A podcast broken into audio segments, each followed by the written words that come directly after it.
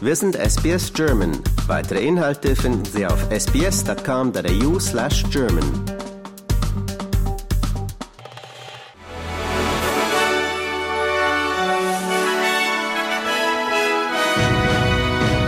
Sie hören den SBS German Newsflash an diesem Montag, dem 29. Januar. Mein Name ist Adrian Plitzko. Nach anderen Geberländern hat auch Deutschland seine Unterstützung für das UN-Hilfswerk der palästinensischen Flüchtlinge vorerst ausgesetzt. Es besteht der Verdacht der Beteiligung von UN-Mitarbeitern am Großangriff der Hamas auf Israel vom 7. Oktober. Zuvor hatten Australien, Kanada, England, Italien, Frankreich und Japan ähnliche Schritte angekündigt oder ihre Zahlungen gestoppt. Bis zum Ende der Aufklärung einer möglichen Beteiligung werde Deutschland keine neuen Mittel für das Hilfswerk im Gazastreifen bewilligen, teilte das Auswärtige Amt in Berlin mit. Bei einer Drohnenattacke in Jordanien sind drei amerikanische Soldaten ums Leben gekommen. 25 weitere wurden verletzt. Das Weiße Haus in Washington macht vom Iran unterstützte militante Gruppen dafür verantwortlich. US-Medien zufolge ist es das erste Mal seit Beginn des Israel-Hamas-Kriegs, dass amerikanische Soldaten im Nahen Osten durch einen feindlichen Angriff getötet wurden. Türkische Behörden haben zwei bewaffnete Männer festgenommen, die während eines Sonntagsgottesdienstes in einer Kirche in Istanbul eine Person erschossen hatten. Zum Angriff bekannte sich der Islamische Staat.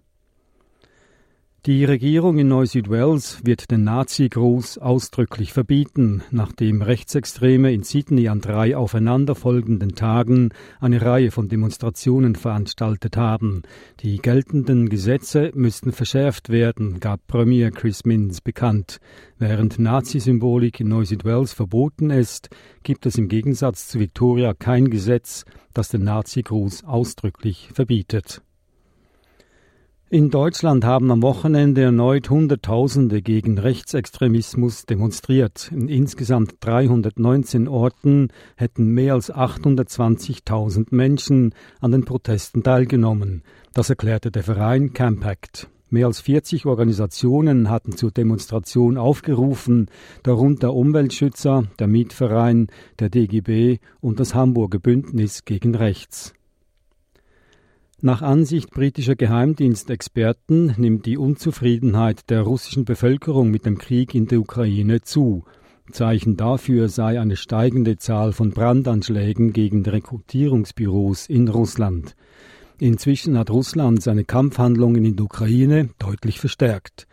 Das ukrainische Militär zählt in den vergangenen zwei Tagen mehr als 100 Angriffe russischer Bodentruppen. Auch die Zahl der Luftangriffe habe zugenommen.